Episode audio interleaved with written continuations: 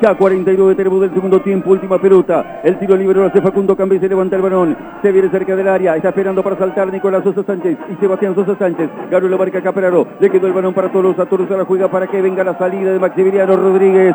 Y Ariel Perel ha señalado el final del partido. Otra caída, otra derrota para Banfield en la Copa de la Liga. Y temo que uno termine en el terreno de los lugares comunes en el terreno de los clichés cada vez que tiene que hacer el rebate el cierre de un partido. Porque las historias se suceden y se repiten permanentemente. Otra caída de Banfield. Y más allá de los reclamos que haya encima de Ariel Penel, que pudo haber fallado cuando debió sancionar penal para Banfield, quizás sobre, sobre Juan Pablo Álvarez en el final del primer tiempo. Más allá de eso, Banfield pierde porque no tiene la capacidad en el juego de generar aquello que le permita superar al rival en claridad, en definición y además en solidez defensiva. Tres derrotas en cinco partidos jugados. Pierde la oportunidad de mantener ciertas diferencias que eran imprescindibles.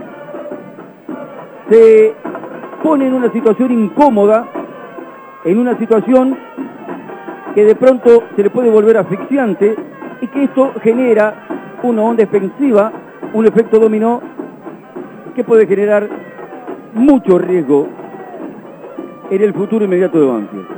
Ha sido derrota nuevamente y mostrando a Banfield las mismas carencias, su misma parvidez de recursos para poder cambiar su situación en el juego.